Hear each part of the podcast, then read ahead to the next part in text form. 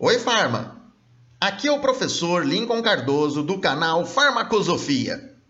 No nosso último podcast, eu falei sobre a gastrite e sobre as condutas farmacoterapêuticas indicadas para o cuidado desta condição clínica.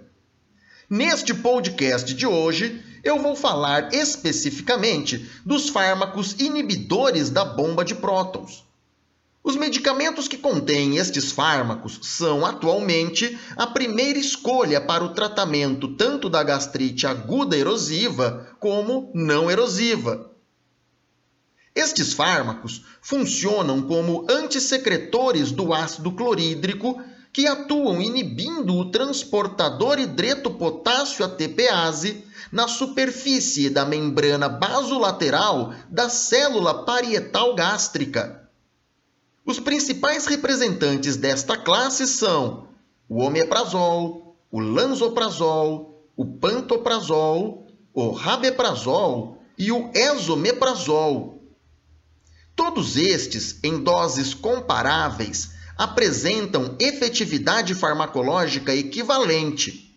Portanto, não é correto afirmar que algum destes fármacos apresenta vantagem terapêutica em relação a qualquer outro do mesmo grupo. Existem algumas diferenças farmacocinéticas entre eles, mas estas diferenças não bastam para eleger um ou outro como mais efetivo. Os inibidores da bomba de prótons reduzem cerca de 85 a 95% da secreção ácida diária.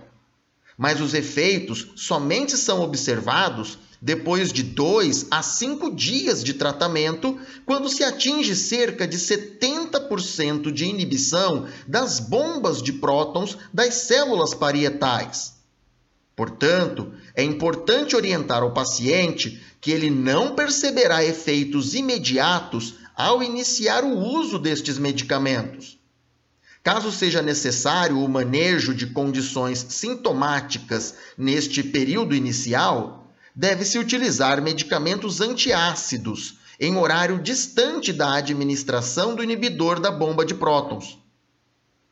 É importante também observar que, embora tenham uma meia-vida bastante curta, em torno de uma a duas horas em média, estes fármacos promovem seus efeitos por até 48 horas. Poxa, e como isso é possível? Bem, isto acontece porque eles inibem de forma irreversível a bomba de prótons. Assim, a secreção ácida só volta ao normal depois que o organismo sintetiza novas moléculas de bomba de prótons, o que pode levar até 48 horas.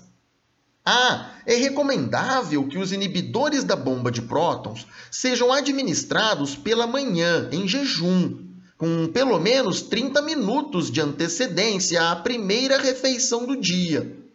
Isto porque estes fármacos precisam de um meio ácido nos canalículos das células parietais para serem ativados. E a presença de alimentos pode promover alterações neste sítio celular de ativação. O tratamento da gastrite aguda erosiva emprega inibidores de bomba de prótons por duas a quatro semanas. Nos casos de gastrite aguda não erosiva, o tratamento deve durar entre 7 a 10 dias. Portanto, não se justifica o uso contínuo destes medicamentos para estas condições clínicas.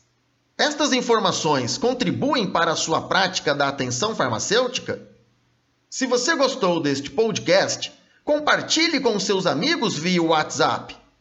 Nós, do canal Farmacosofia, temos muita satisfação em compartilhar conhecimentos farmacêuticos com você. Muito obrigado pela sua audiência. Até a nossa próxima transmissão de podcast. Quer saber?